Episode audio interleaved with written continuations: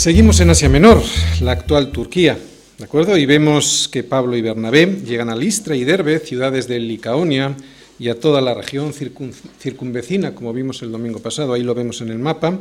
Ellos llegaron hasta ahí, desde Iconio, ¿verdad? Otra vez, porque estaban siendo perseguidos. Esa es la constante en la vida de Pablo, ¿no? Eh, ¿Y qué hicieron en su ida hacia esas ciudades de Licaonia y región circunvecina? ¿Esconderse? Lo vimos el domingo pasado, versículo 7. Y allí predicaban el Evangelio. Un versículo muy corto, pero muy contundente de lo que debe de ser nuestra vida. ¿Entendemos? Hoy vamos a hablar otra vez de esto. El motivo de nuestra existencia es predicar el Evangelio, es contar todas sus obras. Y si no lo podemos hacer porque no nos dejan, pues puerta, ¿no? A otro sitio a predicar. El domingo pasado dijimos que la persecución no es nuestro objetivo, aunque va a venir. La muerte tampoco. Nuestro objetivo es, como vemos en este versículo 7, predicar el Evangelio. Dios no quiere muertos, aunque a veces lo permite. Dios lo que quiere son testigos y testigos de su palabra.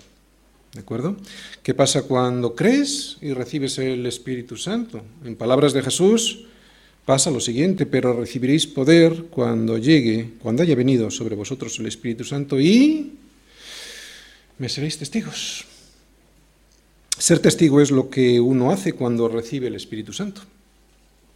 Y además lo hace sin esfuerzo religioso.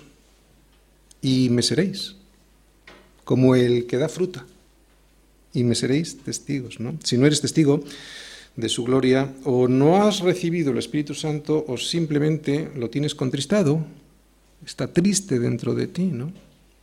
Por muchas lenguas que digas que hablas, o por muchos milagros que algunos digan que hacen, ser testigo es la razón de nuestra existencia y el origen de nuestro gozo. Y lo vuelvo a repetir. Ser testigo es la razón de nuestra existencia y el origen de nuestro gozo. Si nunca has sido testigo, entonces todavía no has entendido el por qué y el para qué estás aquí y es por eso que estás triste permanentemente. Nuestro problema es estar enfocados en el pan que perece. Ese es nuestro problema. Y no entender que eso nos sacia, que solo sacia el estar enfocados en el reino de Dios y su justicia, que solo hay gozo en Él y no en las cosas de Él, que esas cosas de Él vendrán por añadidura si es que verdaderamente estamos enfocados en su reino. Vamos a leer los versículos, todos los versículos de hoy. Estamos en Hechos 14, ¿de acuerdo? Hechos 14, versículo 8.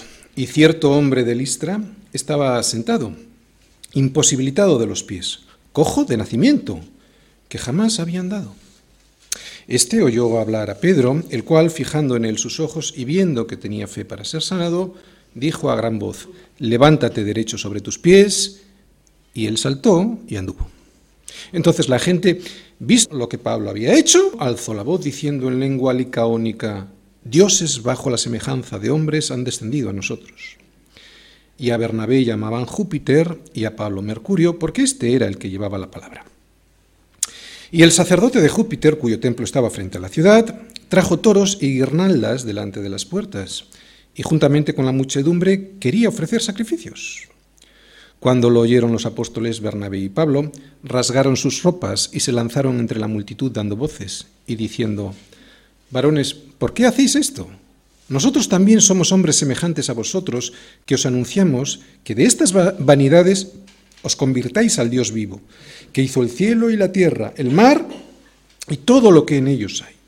En las edades pasadas Él ha dejado a todas las gentes andar en sus propios caminos, si bien no se dejó a sí mismo sin testimonio, haciendo bien, dándonos lluvias del cielo y tiempos fructíferos, llenando de sustento y de alegría nuestros corazones. Y diciendo estas cosas difícilmente lograron impedir que la multitud les ofreciese sacrificio. Idolatría igual al humanismo. Parecen diferentes, pero son iguales. Hechos 14, del 8 al 18.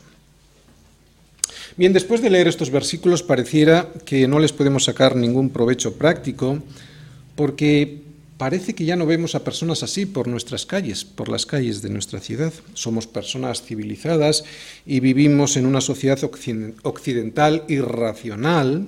Esto no se da entre nosotros, pensamos. Nada más lejos de la realidad. También en nuestras modernas sociedades industrializadas y de servicios conocemos a personas que no saben nada o muy poco sobre Dios. Personas perdidas que están aferradas a idolatrías, a supersticiones y a filosofías vanas. Personas sin Dios y por lo tanto personas sin esperanza. Es un error pensar que los corazones de estos habitantes de Listra eran diferentes de los corazones de las, mm, de las personas que conocemos en nuestra ciudad. que, como vamos a comprobar, son personas tan paganas, tan supersticiosas como aquellas. Así que yo creo que en estos versículos podremos llegar a encontrar la clave para poder llegar hasta ellos y saber cómo predicar a personas así, que no tienen un sustento en la Biblia, como hasta ahora veíamos que Pablo hablaba a gente que creían en las Escrituras. Personas que no creen en el Evangelio, personas que ni siquiera han oído hablar de Dios, ¿no? que ni siquiera se han planteado su existencia. Y es que en realidad nuestra sociedad actual es así, así, igual que este pueblo. Un pueblo pagano, idólatra y supersticioso, aunque ellos no lo vean. Vamos a ir versículo a versículo. Versículo 8. Y cierto hombre de Listra estaba sentado, imposibilitado de los pies, cojo de nacimiento, que jamás había andado. Lucas, el escritor del libro de los Hechos, era un médico y en su descripción de este hecho, del hecho que relata, deja bien claro que no se trata de alguien que finge para ser sanado. Él sabe que este hombre es un hombre verdaderamente lisiado, lisiado además desde su nacimiento. Hay mucha similitud entre este hecho que estamos viendo aquí en Hechos 14 y el que vimos en Hechos 3, ¿os acordáis? En la puerta del templo que se llamaba de la Hermosa cuando el Señor levantó al cojo de nacimiento a través de su siervo Pedro en aquella ocasión. Lucas, al contarnos esta historia, parece ser que está igualando el ministerio, de Pedro y el ministerio de Pablo. Los dos han levantado a un cojo que nunca antes había andado. Y en algún sentido eso es algo que tenemos que hacer todos los siervos de Dios, todos sus discípulos. Estamos llamados a levantar a los cojos del suelo y decirles que Jesucristo puede hacerlo. Las dos situaciones son dramáticas, si no pensarlo por un momento. Pero a pesar de ello, son situaciones de mucha bendición. Sé que no se entiende a primera vista, ¿no? Pero yo ya lo he dicho muchas veces, la bancarrota en la vida de una persona que no conoce a Dios o de una persona que cree que le conoce es una pura misericordia de Dios es una bendición a nuestras vidas. Mucha gente se puede enfadar conmigo cuando vienen a mí y me cuentan pues, que ya no tienen trabajo o que su familia les rechaza por haberse hecho cristianos o que han tenido que dejar a su novio o a su novia y ahora están solos o solas. Y me dicen cómo, puedo decirles que eso es una bendición, ¿no? ¿Cómo, ¿Cómo puedo decir yo eso? Aunque yo entiendo ese dolor, de hecho yo de alguna manera también lo he pasado, incluso en circunstancias peores, con respecto a mi familia, a mi situación económica o a mi salud. Digo que esas personas, aunque se pueden enfadar conmigo, yo normalmente les digo que están en una situación, en una circunstancia inmejorable. ¿no? ¿Sabéis por qué? Porque es una situación en, en la que se puede empezar a hacer las cosas bien, de verdad, ¿no? como Dios quiere. Sinceramente creo que esto es así. Más aún, estoy seguro que a partir del suelo y con la mano del Señor tendida, es el mejor lugar para poder empezar un viaje con Dios. Partir de cero, partir de la nada, para que todo sea por fe, ¿no? Para que no me confíe en lo que tengo a mi alrededor esa es la mejor de las situaciones en la que nos podemos encontrar en nuestra partida, en nuestro caminar con Dios. Si tú hoy estás así, cojo e imposibilitado, y sabes que realmente Dios te ha llamado a través de su palabra, eres bienaventurado, no sufras, eres bienaventurado, porque estás en una situación en la que solo te vas a poder apoyar en Él, ¿no? No hay ninguna esperanza en la vida para ti, nadie te va a poder ayudar.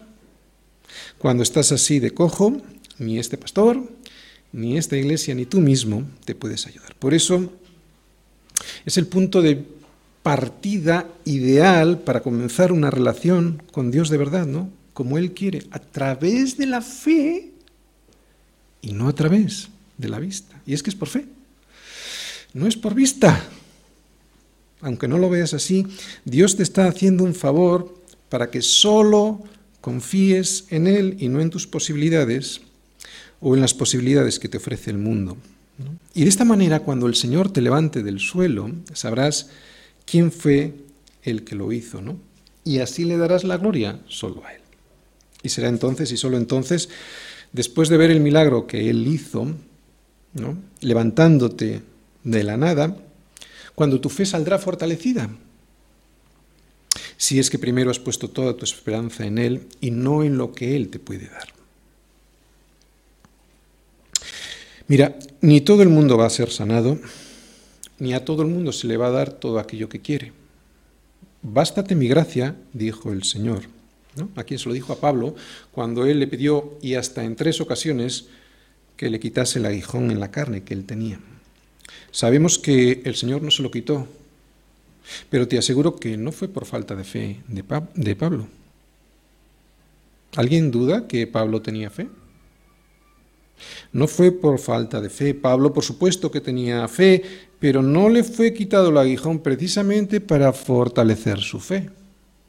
Para que toda la gracia recayese, la gracia de Dios recayese, reposase sobre su cabeza y de esa manera todo lo que hiciese Pablo estuviera claro que era por gracia, gracias al Señor. Y así toda la gloria se la pudiera llevar Él. ¿Te das cuenta? Es por fe, Tampoco Pablo le riñó a Timoteo diciéndole que no tenía fe y que por eso no se curaba de su enfermedad del estómago. No fue así. Seguramente después de poner en oración su enfermedad, ¿no? entre los dos, entre Pablo y Timoteo, y al ver que su salud no era restablecida, Pablo le dijo a Timoteo, ya no bebas agua. Usa un poco de vino por causa de tu estómago y de tus frecuentes enfermedades. Tenemos que saber que Dios no siempre nos va a dar lo que nosotros queremos. Y tenemos que saber que esto es así porque existe un propósito superior, algo que a veces no entendemos, y que aunque no lo veamos, tenemos que saber que eso es bueno. Debemos confiar en Dios, y no solo como nuestro Salvador, también como nuestro Señor. Debemos recibir su voluntad, y solo su voluntad es la que es buena, agradable y perfecta. Esta, su voluntad, no siempre coincide con la tuya, pero siempre es mejor que la tuya. Versículos 9 y 10. Este oyó hablar a Pablo, el cual fijando en él sus ojos y viendo que tenía fe para ser sanado, dijo a gran voz, levántate derecho sobre tus pies, y él saltó y anduvo. Esto es mucho más que un milagro de sanidad. Porque además de haber un milagro de regeneración física, también hay un milagro, sobre todo hay un milagro de regeneración espiritual. Regeneración física. Esto nos habla de una creación, de una creación ex novo, diría yo, de músculos que nunca antes había tenido este hombre o que nunca antes había usado, ¿no? por tenerlos atrofiados. Nuevas conexiones neuromusculares que este hombre o no tenía o que nunca había usado. Pero también hay una regeneración espiritual. Vemos que tenía fe para ser sanado. Y esto nos habla de una nueva creación, una nueva criatura, alguien que antes estaba muerto y que ahora está vivo. Los milagros de regeneración física y o espiritual siempre están basados, siempre están apoyados en la fe y en la fe verdadera. Y todos sabemos que la fe es por Él oír, y no el oír cualquier cosa, sino el oír la palabra. Por tanto, los milagros han, de estar basados siempre en la palabra de Dios. Tanto un milagro de sanidad física como uno de regeneración espiritual ocurridos al margen de la palabra de Dios, ni es un milagro, ni es una conversión. Esto lo entendemos muy bien cuando se trata de la conversión. Si te hablan de Buda, y te conviertes, no te has convertido, evidentemente. Por lo menos no te has convertido al Señor. No lo tenemos tan claro con los milagros, pues también es exactamente igual. Si no ha habido la palabra del Señor como base, y de ahí producir fe, que es la que produce la fe, la palabra de Dios, ni el milagro de sanidad, ni el de regeneración espiritual ha existido. Será otra cosa, pero no es un milagro de Dios. Dios no lo ha producido. Entonces, si en este caso en el que estamos viendo hoy, ¿Dónde vemos este oír la palabra de Dios del cual debiera de venir la fe a este cojo para así poder ser sanado? Pues fíjate en el versículo 9, yo lo he subrayado, ahí dice que este cojo oyó, y esto quiero que lo recuerdes porque luego en los siguientes versículos va a haber un contraste, oyó hablar a Pablo. Y lo que Pablo estaba hablando, muy probablemente en una plaza pública, recordad, en, estamos ahora mismo en esta ciudad, no estaban en una sinagoga, de hecho probablemente ni existía, estaría en alguna plaza pública en la que estaba este cojo de nacimiento. Lo que estaba hablando Pablo no era otra cosa que la palabra de Dios, Pablo no hablaba otra cosa. Así que el orden bíblico es este. Proclamación de la palabra, fe por el oír la palabra de Dios, ¿no? No por esperar recibir nada de Dios, eso no es fe, eso es interés. Eso se consigue en los bancos. ¿De acuerdo? Proclamación de la palabra de Dios, fe por el oír la palabra de Dios, pero no para conseguir las cosas de Dios, porque eso es interés, sino para tener a Dios en tu vida y tercero, las bendiciones de Dios como concesión suya, no como condición mía o tuya para llegar a la fe. Esto es ridículo. Y las bendiciones de Dios pueden ser una sanidad o no. Las bendiciones de Dios, esto es muy importante, son los regalos de Dios a mi vida para que yo con ellos pueda hacer su voluntad, no para que me vaya a esquiar el fin de semana. Para que podamos proclamar la palabra de Dios, porque esa es la voluntad de Dios para tu vida. Hay gente que piensa que yo no creo en los milagros.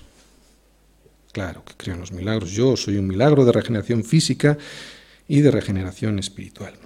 Durante muchos años yo estuve clamándole al Señor, Señor, sáname. Y el Señor no oía. Sí oía, pero no me hacía ni caso. Señor, sáname porque te voy a servir si me sanas. Me estaba engañando y tardó más de diez años en hacerme entender lo que le dije después de diez años. Por eso te lo digo, para que no esperes diez años. Le dije, Señor, te voy a servir aunque no me sanes. Señor, te voy a servir aunque no me sanes. Y a partir de ahí empezó no a desaparecer la enfermedad, que es cierto, pero sí las manifestaciones de ella, que es más que suficiente. No cogí con esa sanidad y me fui a esquiar como antes iba, sino que hice lo que de verdad había dicho al Señor, ¿no? servirle aunque no me sanara. Así que primero es la palabra, después la fe por el oír la palabra, y después los regalos de Dios a nuestras vidas, regalos que siempre son para que podamos cumplir el propósito que Dios tiene cuando fuimos llamados. Y cuando, lo vuelvo a repetir, cuando un ser humano es sanado de una enfermedad, o cuando no es sanado, pero le quita las manifestaciones de dicha enfermedad, lo es para que esta persona pueda cumplir el, llamado para el cual Dios tenía previsto en su vida. Cuando el cojo de nacimiento de Hechos 3 fue sanado, fue sanado para que pudiese entrar en el templo en el cual jamás había podido acceder debido a su condición física. De esa manera, después de la sanidad, pudo tener comunión con Dios. ¿Entiendes? Después de la sanidad, aquel cojo de Hechos 3 pudo tener comunión con Dios, una comunión de la que antes nunca podía, nunca pudo haber disfrutado.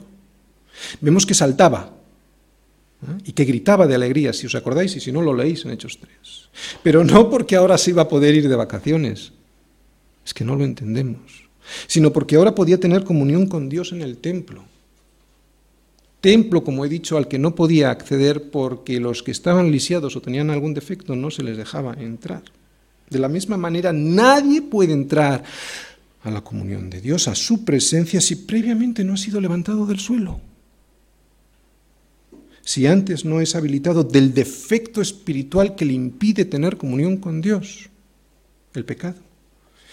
Y es que nadie puede tener comunión con Dios, nadie puede entrar en su presencia si previamente no está vestido de su justicia, con J mayúscula, que es Jesús.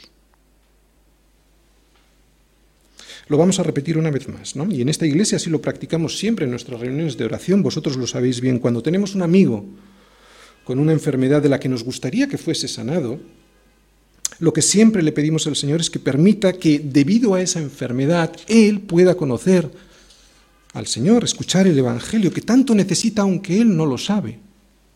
Y siempre le pedimos que alguno de nosotros pueda predicarle, ¿no? Para que después de oír la palabra, y este es el orden, después de oír la palabra pueda tener fe, y si Dios quiere, como una concesión o como una condición nuestra, pueda ser sanado. Y sanado para que pueda cumplir el propósito que Dios tiene para esta persona. No para que se levante de la cama del, hospital y se vaya a la discoteca. Y para que le pueda dar la gloria a Dios, evidentemente. No funciona al revés. Que se nos meta bien en la cabeza. No funciona al revés. Y eso lo vamos a comprobar en los versículos siguientes. Fíjate. Versículo 11. Entonces la gente, visto, ¿te acuerdas la palabra anterior? ¿Oído? Entonces la gente, visto lo que Pablo había hecho, alzó la voz, diciendo en lengua licaónica, dioses bajo la semejanza de hombres han descendido a nosotros. La diferencia entre el cojo y las otras personas que vemos en estos versículos es la siguiente.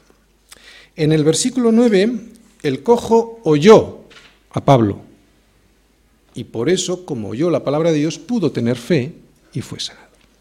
Y en este versículo 11, estas personas tan solo vieron lo que Pablo había hecho, el milagro que Pablo había hecho. La vista atrofia nuestra fe. Cuando tú vienes a la iglesia porque estás esperando que te dé un trabajo, estás poniendo la vista, no la, el oído. La vista atrofia nuestra fe. Por eso Dios le dejó durante tres días ciego a Pablo en el camino a Damasco, para fortalecer su fe. ¿Te das cuenta? Oír, no ver, aunque vemos también. Cuando la gente ve pero no oye, ocurren estas cosas. Que la gente no es que esté desenfocada, es que está desorientada porque ponen su mirada en donde no deben de ponerla, en los milagros, y no en la palabra de Dios, no en Jesucristo. Por eso el resultado es este, desorientación, como están estas personas. Cuando queremos ver, pero no queremos oír, es cuando pasan estas cosas. El cojo oyó, oyó como debía, oyó como nos enseñó el Señor en Lucas 8, 18, ¿os acordáis? Mirad pues cómo oís, porque a todo el que tiene se le dará, y a todo el que no tiene, aun lo que piensa que tiene, le será quitado. Este cojo oyó como debía oír, por eso se le dio sanidad, y tuvo más, la salvación. Pero los otros que tan solo vieron se quedaron sin nada. Y es que es por fe, no es por vista. Como Dios ha querido que nos salvemos. Dios ha determinado que sea a través del oír la locura de la predicación como nos salvemos y no a través del ver las sanidades y los prodigios.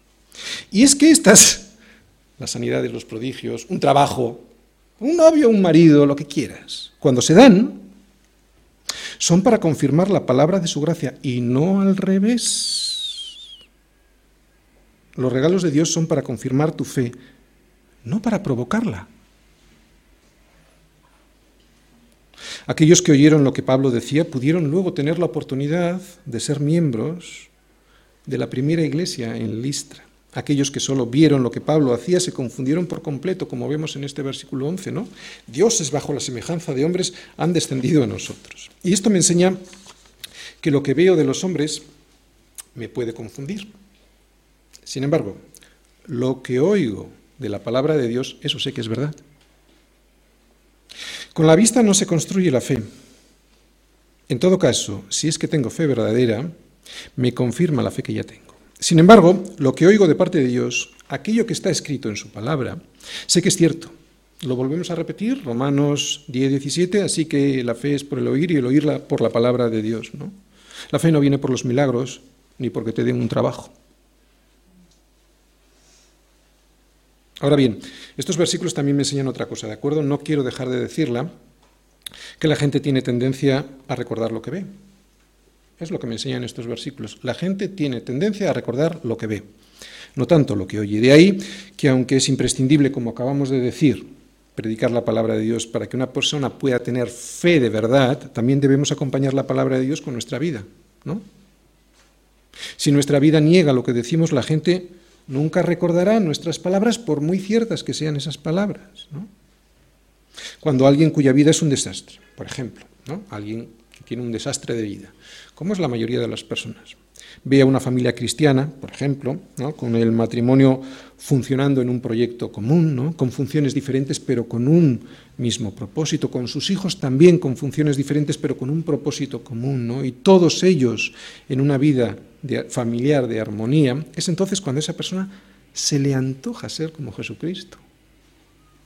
Así pues, no es por vista, es por el oír la palabra de Dios como se obtiene la fe. La gente no ha de basar su fe en lo que ve en nosotros porque terminaría creyendo en nosotros y no en Jesucristo y por lo tanto terminaríamos defraudándoles. Pero si nuestro hablar no acompaña nuestros hechos, entonces nuestras palabras no, no ayudarán mucho en nuestro evangelismo. Es cierto que somos imperfectos y en nuestro testimonio eso se va a ver así. ¿De acuerdo? Muchos lo utilizan como excusa para no creer en Jesucristo. Mira, como sí, pues soy imperfecto, es verdad. Pero hay algo que no se va a poder esconder a pesar de nuestros defectos, a pesar de, nuestra, de nuestros problemas. ¿Sabes qué es? El gozo del Espíritu Santo. Y este gozo es algo que no solo no se puede esconder, es que es inimitable no se puede imitar. Y es precisamente eso lo que se les antojará cuando nos escuchan y cuando nos vean. Versículos 12 y 13. Y a Bernabé llamaban Júpiter y a Pablo Mercurio, porque este era el que llevaba la palabra. Y el sacerdote de Júpiter, cuyo templo estaba frente a la ciudad, trajo toros y guirnaldas delante de las puertas, y juntamente con la muchedumbre quería ofrecer sacrificios. Bien, el milagro ocurrido lo entendieron los ciudadanos de Listra como la prueba de que Pablo y Bernabé eran sus dioses. Hoy pasa exactamente lo mismo. Hacemos dioses a personas semejantes a nosotros, a aquellos que terminan cayendo en las mismas aberraciones o mayores que el resto de las personas. En Listra, en toda aquella zona, había una leyenda según la cual Júpiter, Zeus en griego, que era el jefe de los dioses, ¿de acuerdo? Júpiter, y Mercurio, Hermes en griego, que era el mensajero de los dioses, habían visitado a una habían llegado a visitar tiempo atrás un área de Frigia, que era donde estaban ahora Pablo y Bernabé, y esos dioses, al no hallar en esa zona a gente que les acogiese, tan solo un matrimonio anciano que les acogió en su casa, pues destrozó todas las viviendas y todo.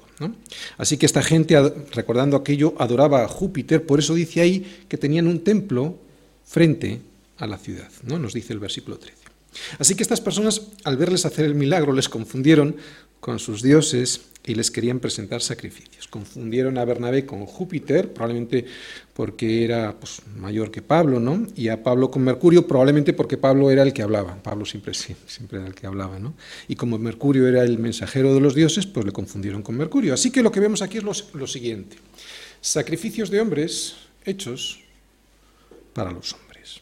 Exactamente igual que en nuestra sociedad, ¿no? En nuestra sociedad actual, el humanismo hedonista. Sacrificios de hombres presentados a los hombres. Hemos de saber, aunque se disfrace de racionalidad, que en nuestra ciudad también existen personas supersticiosas y por lo tanto paganas. Igual que en los versículos que estamos viendo ahora. De hecho, cualquier persona que ignore las, escrituras y la verdad de Cristo es un pagano, es un idólatra, es alguien que pone al hombre en el centro como si fuese su Dios. Ahí tenemos ¿no? a los ídolos de nuestra sociedad. deportistas, banqueros, los reyes de este siglo, ¿no? Y ahí también están sus templos, tienen templos, ¿eh? los estadios de fútbol, los centros comerciales, los bancos, los palacios.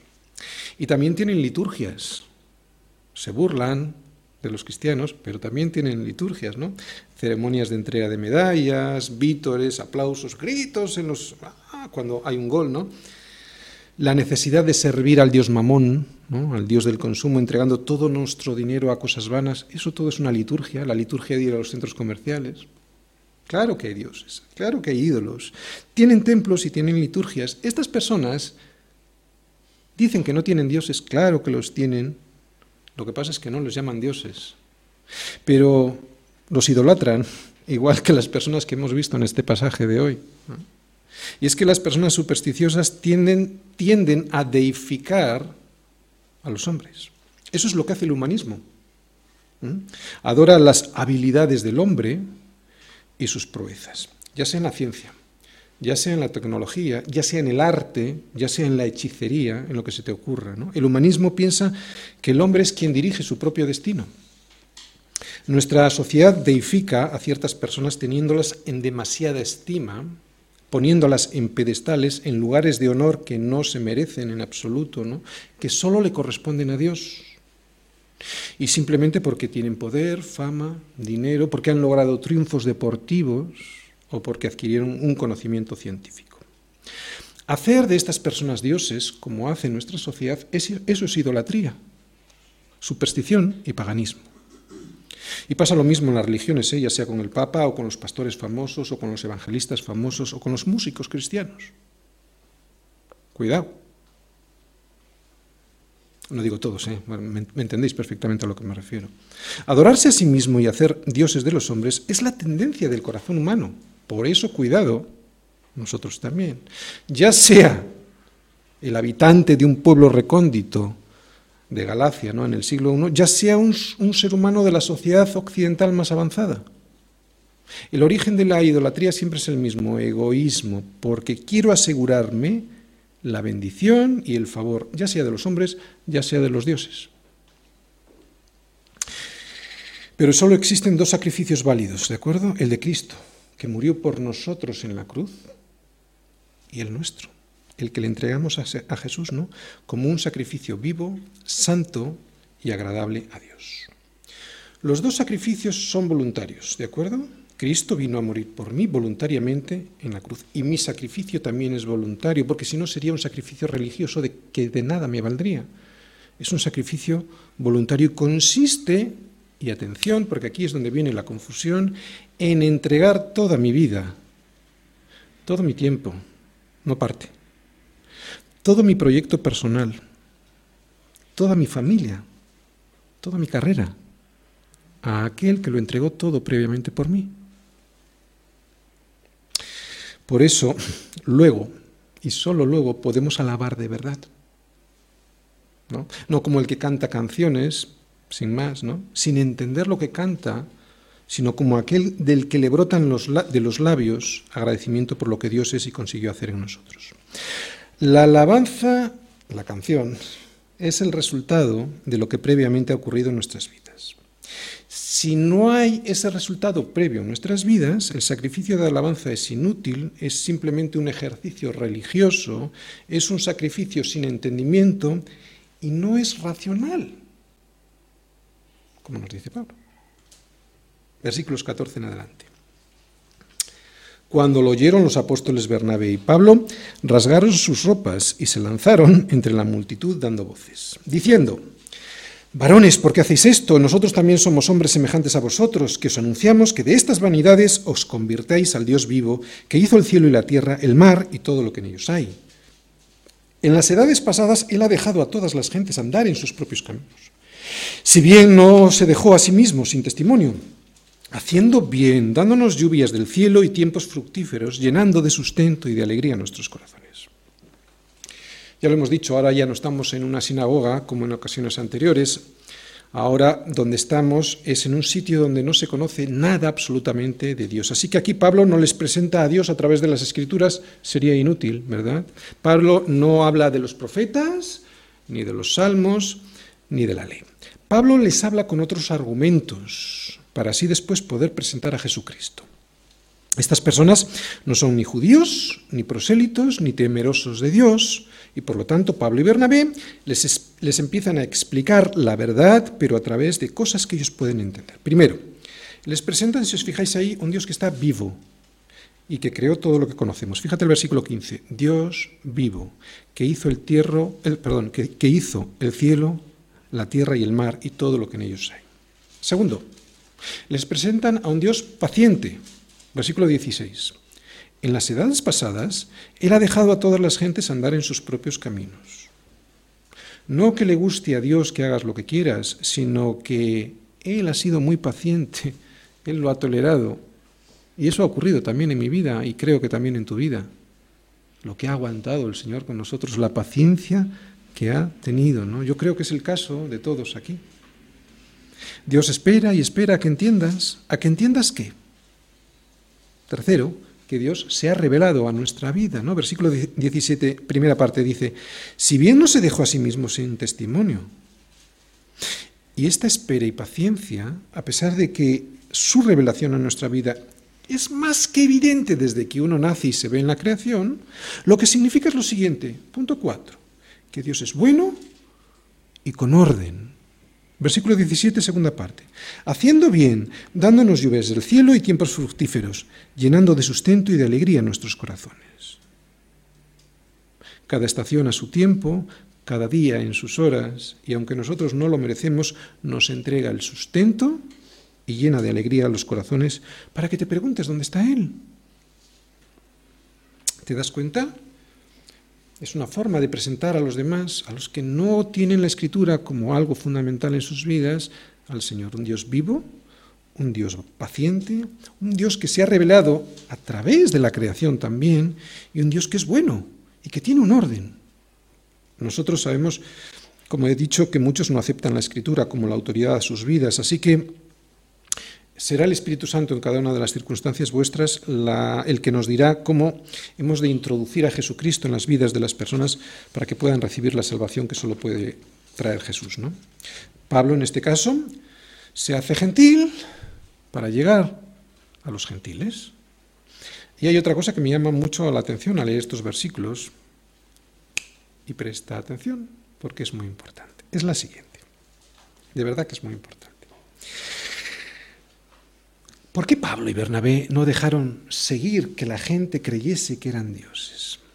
Primero, era una manera de que no les persiguiesen. Segundo, pues ya les tenían ganados, ¿no? Así que ya vendría el tiempo en el que les podrían predicar el Evangelio de verdad y les sacarían de su error. Pues este es un error en el que es muy fácil caer todos nosotros, ¿no? Cuando alguien es pastor o cuando es predicador o evangelista, cantante cristiano, es un error muy sutil y, precisamente por eso muy peligroso. Y es que el peligro de hacer creer a los demás que somos como dioses termina por hacer caer a nosotros mismos creyéndonos que somos dioses. Yo he visto gente así. De verdad, yo he pastoreado a algún cantante cristiano que con su boca, claro, no lo va a decir, pero se estaba haciendo un dios de él mismo. Aunque con sus palabras nunca lo declararían este tipo de personas, con sus hechos así lo demuestran. Y atención, ahí podemos caer todos. Por eso lo estamos predicando. No estamos señalando a nadie. Por eso estos versículos 14 y 15 son muy importantes y a mí me enseñan mucho, fíjate. Ahí vemos la rapidez para sacar a los demás del error en el que se encuentran. Fíjate, rasgaron sus ropas y se lanzaron entre la multitud dando voces y diciendo, varones, ¿por qué hacéis esto? Nosotros también somos hombres semejante a vosotros. Pablo y Bernabé lo tenían muy claro. Ellos sabían a lo que estaban llamados y aunque no les creyesen, aunque les persiguiesen, sabían que solo Dios es primero digno de alabanza y segundo, y algo muy importante que se olvida en las iglesias, que el fin no justifica los medios, aunque nos quedemos sin gente. Primero, Dios es el único digno de toda la alabanza no le robemos la gloria a Dios. Es lo que me están diciendo estos versículos. Rápidamente, no esperes a, devolverle la gloria a Dios, no, rápidamente, no le robemos la gloria a Dios. Y el humanismo se la roba, ¿no? Pablo y Bernabé automáticamente saltaron y gritaron que eso no era así, ¿no? No quisieron hacer, no quisieron ellos hacer como hizo Herodes, ¿os acordáis? Que cuando los demás le aclamaban como a un dios, él se cayó y no dijo nada, no les, no les reprendió y asumió la gloria que solo le corresponde a Dios, por eso terminó comido por gusanos. No le robemos la gloria a Dios, punto uno. Punto dos, el fin no justifica los medios. Usar armas carnales para atraer a la gente a Cristo solo hará que cada día sea más necesario seguir usando esas armas carnales. Ya no solo para atraer a más gente, sino incluso para mantener a los que ya están. Esto es una guerra espiritual. Esto es lo que les pasa a esos grupos dedicados a atraer a la gente a través de los milagros. Y más habitual aún, lo que les pasa a muchas iglesias que usan únicamente medios carnales y no a través de la oración y del ministerio de la palabra como nos enseñó Pedro en Hechos 6.4. Un ejemplo de esto último. Es muy tentador basarse, centrarse en los medios técnicos y de excelencia humana, en la música, por ejemplo, ¿no? Pero si uno se enfoca en eso y se olvida que nuestra lucha no es contra carne y sangre, sino contra principados, contra potestades, contra los gobernadores de las tinieblas de este siglo, contra huestes espirituales de maldad en las regiones celestes, entonces perderemos la batalla. Por mucho dinero que usemos en los medios, por muy buenas voces y músicos que tengamos, perderemos la batalla. Es una cuestión espiritual que se gana en oración. Como decía, si en realidad actuamos así, no nos hemos creído nada del Evangelio, ¿eh? porque pensamos que se trata de nosotros y que es a través de nosotros, porque con nuestras capacidades personales, técnicas, económicas y de excelencia humana podremos ganar una batalla que en realidad solo se gana de rodillas y proclamando su palabra. Lo vuelvo a repetir, de rodillas y proclamando su palabra. No seré yo quien haga una defensa de la chapuza en el trabajo. Los que me conocéis sabéis que no me conformo con un trabajo medianamente realizado y que como es para el Señor, pues ya está, ¿no? Sabéis que eso no va conmigo, no me oiréis nunca eso, ni nunca me lo habréis visto hacer. Pero pensar así es muy diferente a basar nuestra lucha nuestra lucha espiritual, basarla en armas carnales. Y todos conocemos muchas iglesias y grupos cristianos que son así, ¿no? que cada día tienen que dar más a sus miembros de eso. Más de la carne, más sentimiento, más emoción, más entretenimiento, porque si no reciben más de eso, terminarán marchándose. Nunca les ves descansando en el Señor y en el poder de su palabra, sino apoyados en el esfuerzo del hombre y poniendo toda su confianza en las capacidades humanas. Todo basado en el hombre y para el hombre. ¿Qué era esto? Humanismo. Así es el paganismo, ¿no? Como vemos en todo el pasaje de hoy. Eso es idolatría. Y aunque el humanismo se presenta con un áurea de presentabilidad y de dignidad, es más de lo mismo. Yo más yo más yo, igual a un yo muy grande. ¿no? El yoísmo, que tanto se nos presenta en los medios de comunicación y de publicidad, ¿no? porque yo lo valgo. El humanismo, a diferencia de la idolatría pagana de los pueblos antiguos, se presenta con un aire de respetabilidad. Está basado en el ser humano, pero es precisamente ese su problema y del cual no se diferencia para nada de la idolatría pagana. ¿Sabéis cuál es? Que sigue sin aceptar lo más elemental y que se nos proclama en la, en la Escritura. Nuestra miseria espiritual. Es todo lo contrario el humanismo. Para poder entender el Evangelio, ¿sabes lo primero que tienes que presentarle a la gente? Lo primero que tienen que hacer es rechazar el humanismo, que ensalza que nosotros somos el centro y la medida de todas las cosas. El Evangelio lo primero que hace es todo lo contrario. ¿Y no sabes que tú eres un desventurado, miserable, pobre, ciego y desnudo? Por eso es que no existe un, un humanismo cristiano. Es imposible, es absolutamente incompatible. Predican cosas absolutamente contrarias. El humanismo cristiano, al igual que estos paganos, les pasa lo siguiente. Mira, a estos paganos querían incluir a Jesucristo entre sus dioses, ¿no? Querían incluir al Dios creador de todo dentro de sus dios, dentro de sus otros dioses. Si te fijas, no hay persecución, están contentos. Han descubierto un nuevo Dios y lo quieren asumir como propio. Igual que el humanismo. Y sin embargo, Pablo y Bernabé saltaron, gritaron y dijeron, es que no es así. ¿No? Se rompieron las vestiduras para advertirles de que eso no era así, que eso es imposible, y eso es lo que el humanismo hace, ya sea cristiano o no, te dice, incluye a Dios en tu vida. ¿No? Hazlo un Dios más de entre tus otros dioses que tú ya tienes. Y ese no es el mensaje del Evangelio, por eso vemos que saltan rápidamente. El mensaje del Evangelio no es que incluyas a Dios en tu vida.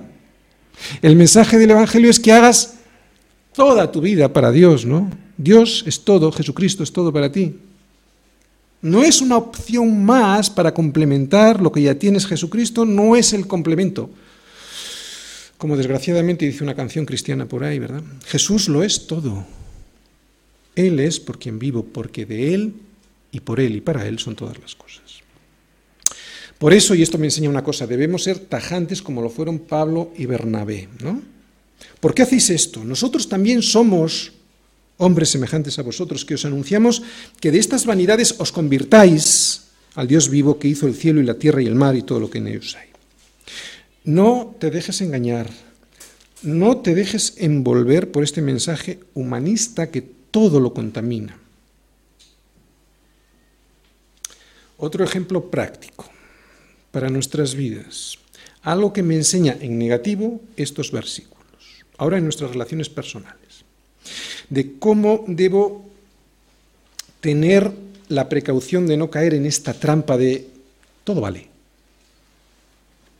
De que el fin justifica los medios. No voy a decirles a, mis amigos que soy cristiano, ¿no? Después, cuando tengamos más confianza, yo ya se lo diré, ¿no? No quisiera estorbar a Dios en su camino. Pues no funciona así. Claro que le estás estorbando a Dios en su camino. No les estás anunciando a Jesucristo, anúnciales que se conviertan de esas vanidades humanas y que se conviertan al Dios vivo. Todo esfuerzo carnal, estamos hablando de la carne, ¿de acuerdo? Todo esfuerzo carnal, de lo que estaban huyendo Pablo y Bernabé, todo esfuerzo carnal dará resultados carnales. Y eso no funciona con Dios porque todo lo contrario de esto es Dios. Dios es espíritu. Lo que Él quiere es que nosotros descansemos en su poder y en su voluntad, no en nuestras capacidades y en nuestros proyectos. Resumiendo estos versículos, Pablo y Bernabé les presentan a estas personas a un Dios vivo, paciente que se ha revelado a toda la humanidad y que es bueno y es ordenado. Y nadie tiene excusa para no conocerle. Y más adelante Pablo, en Romanos 1, nos lo explica. Porque lo que de Dios se conoce les es manifiesto, pues Dios se lo manifestó. Porque todas las cosas invisibles de Él, su eterno poder y deidad, se hacen claramente manifiestas, claramente visibles desde la creación del mundo, siendo entendido, siendo entendidas por medio de las cosas hechas. De modo que no tienen excusa. Pues habiendo conocido a Dios, no le glorificaron como a Dios ni le dieron gracias, sino que se envanecieron en sus razonamientos y en su necio corazón fueron y su necio corazón fue entenebrecido. Fíjate, nuestra sociedad, profesando ser sabios, se hicieron necios y cambiaron la gloria del Dios incorruptible en semejanza de imagen de hombre corruptible. Esto es el humanismo. Aún así, a Pablo y a Bernabé, fíjate, les resulta muy difícil detenerles en su intento de presentar sacrificio. Versículo 18. Y diciendo estas cosas, difícil, diciendo estas cosas, difícilmente lograron impedir que la multitud les ofreciese sacrificio. Los querían tanto que difícilmente lograron impedir que la multitud les ofreciese sacrificio.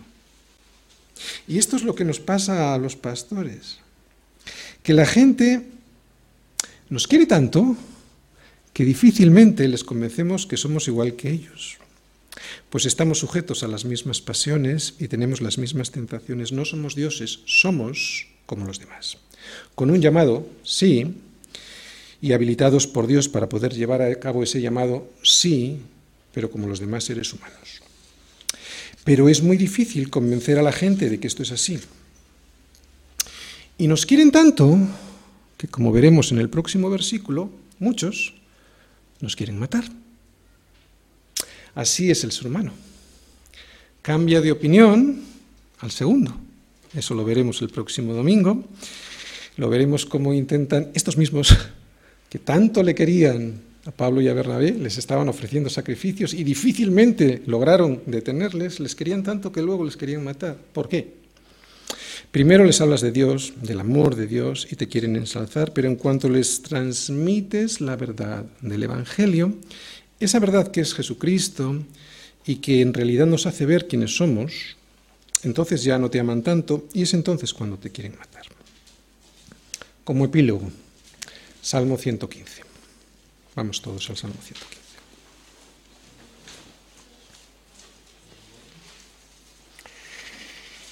Es un salmo que habla de la idolatría, ¿de acuerdo? Salmo 115. Vamos a leer solo unos versículos. Quiero que os fijéis, bueno, en todo lo que vamos a leer, evidentemente, pero sobre todo en el versículo 1. Fíjate. Aquí está el origen de la idolatría, en este versículo que le robamos la gloria a Dios. Lo leemos. No a nosotros, oh Señor, no a nosotros, sino a tu nombre da gloria. Lo dice dos veces por si no te aclaras, por si no lo entiendes. ¿Por qué? Por tu misericordia, ¿no? Por tu verdad. O sea, por la misericordia que has tenido, yo te doy la gloria. Por tu verdad que me la has enseñado a través de Jesucristo, yo te doy la gloria. No me la voy a robar yo. ¿Por qué han de decir las gentes, ¿dónde está ahora tu Dios? Nuestro Dios está en los cielos. Si algo atrofia la fe, es la vista. Es lo que ves. Por eso no quería Dios que hicieses nada que vieras. Dios no quiere que veas nada. Dios quiere que confíes en su palabra y la obedezcas. Por eso les dice que no hagan nada que puedan ver. Porque la fe, perdón, la vista atrofia la fe, esconde la gloria de Dios. Los hombres haciendo, como vamos a ver, ídolos para manifestar la gloria de Dios. Cuando Dios nos está diciendo, yo te hice a ti para que tú seas el que manifiestes la gloria de Dios. ¿Te das cuenta de lo que quiere decir este salmo? Fíjate, nuestro Dios está en los cielos. No necesito verle en el sentido físico del término. ¿no? Todo lo que quiso ha hecho. Los ídolos de ellos son plata y oro, obra de manos de hombres. Tienen boca, mas no hablan, tienen ojos, mas no ven, orejas tienen, mas no oyen, tienen narices, mas no huelen, manos tienen, mas no palpan, tienen pies, mas no andan, no hablan con su garganta. Semejantes a ellos son los que los hacen y, y cualquiera que confía en ellos. ¿Sabes por qué la gente hace ídolos? Y no solo estoy hablando de figuritas, ¿de acuerdo? Porque así no tienen que dar cuentas a nadie.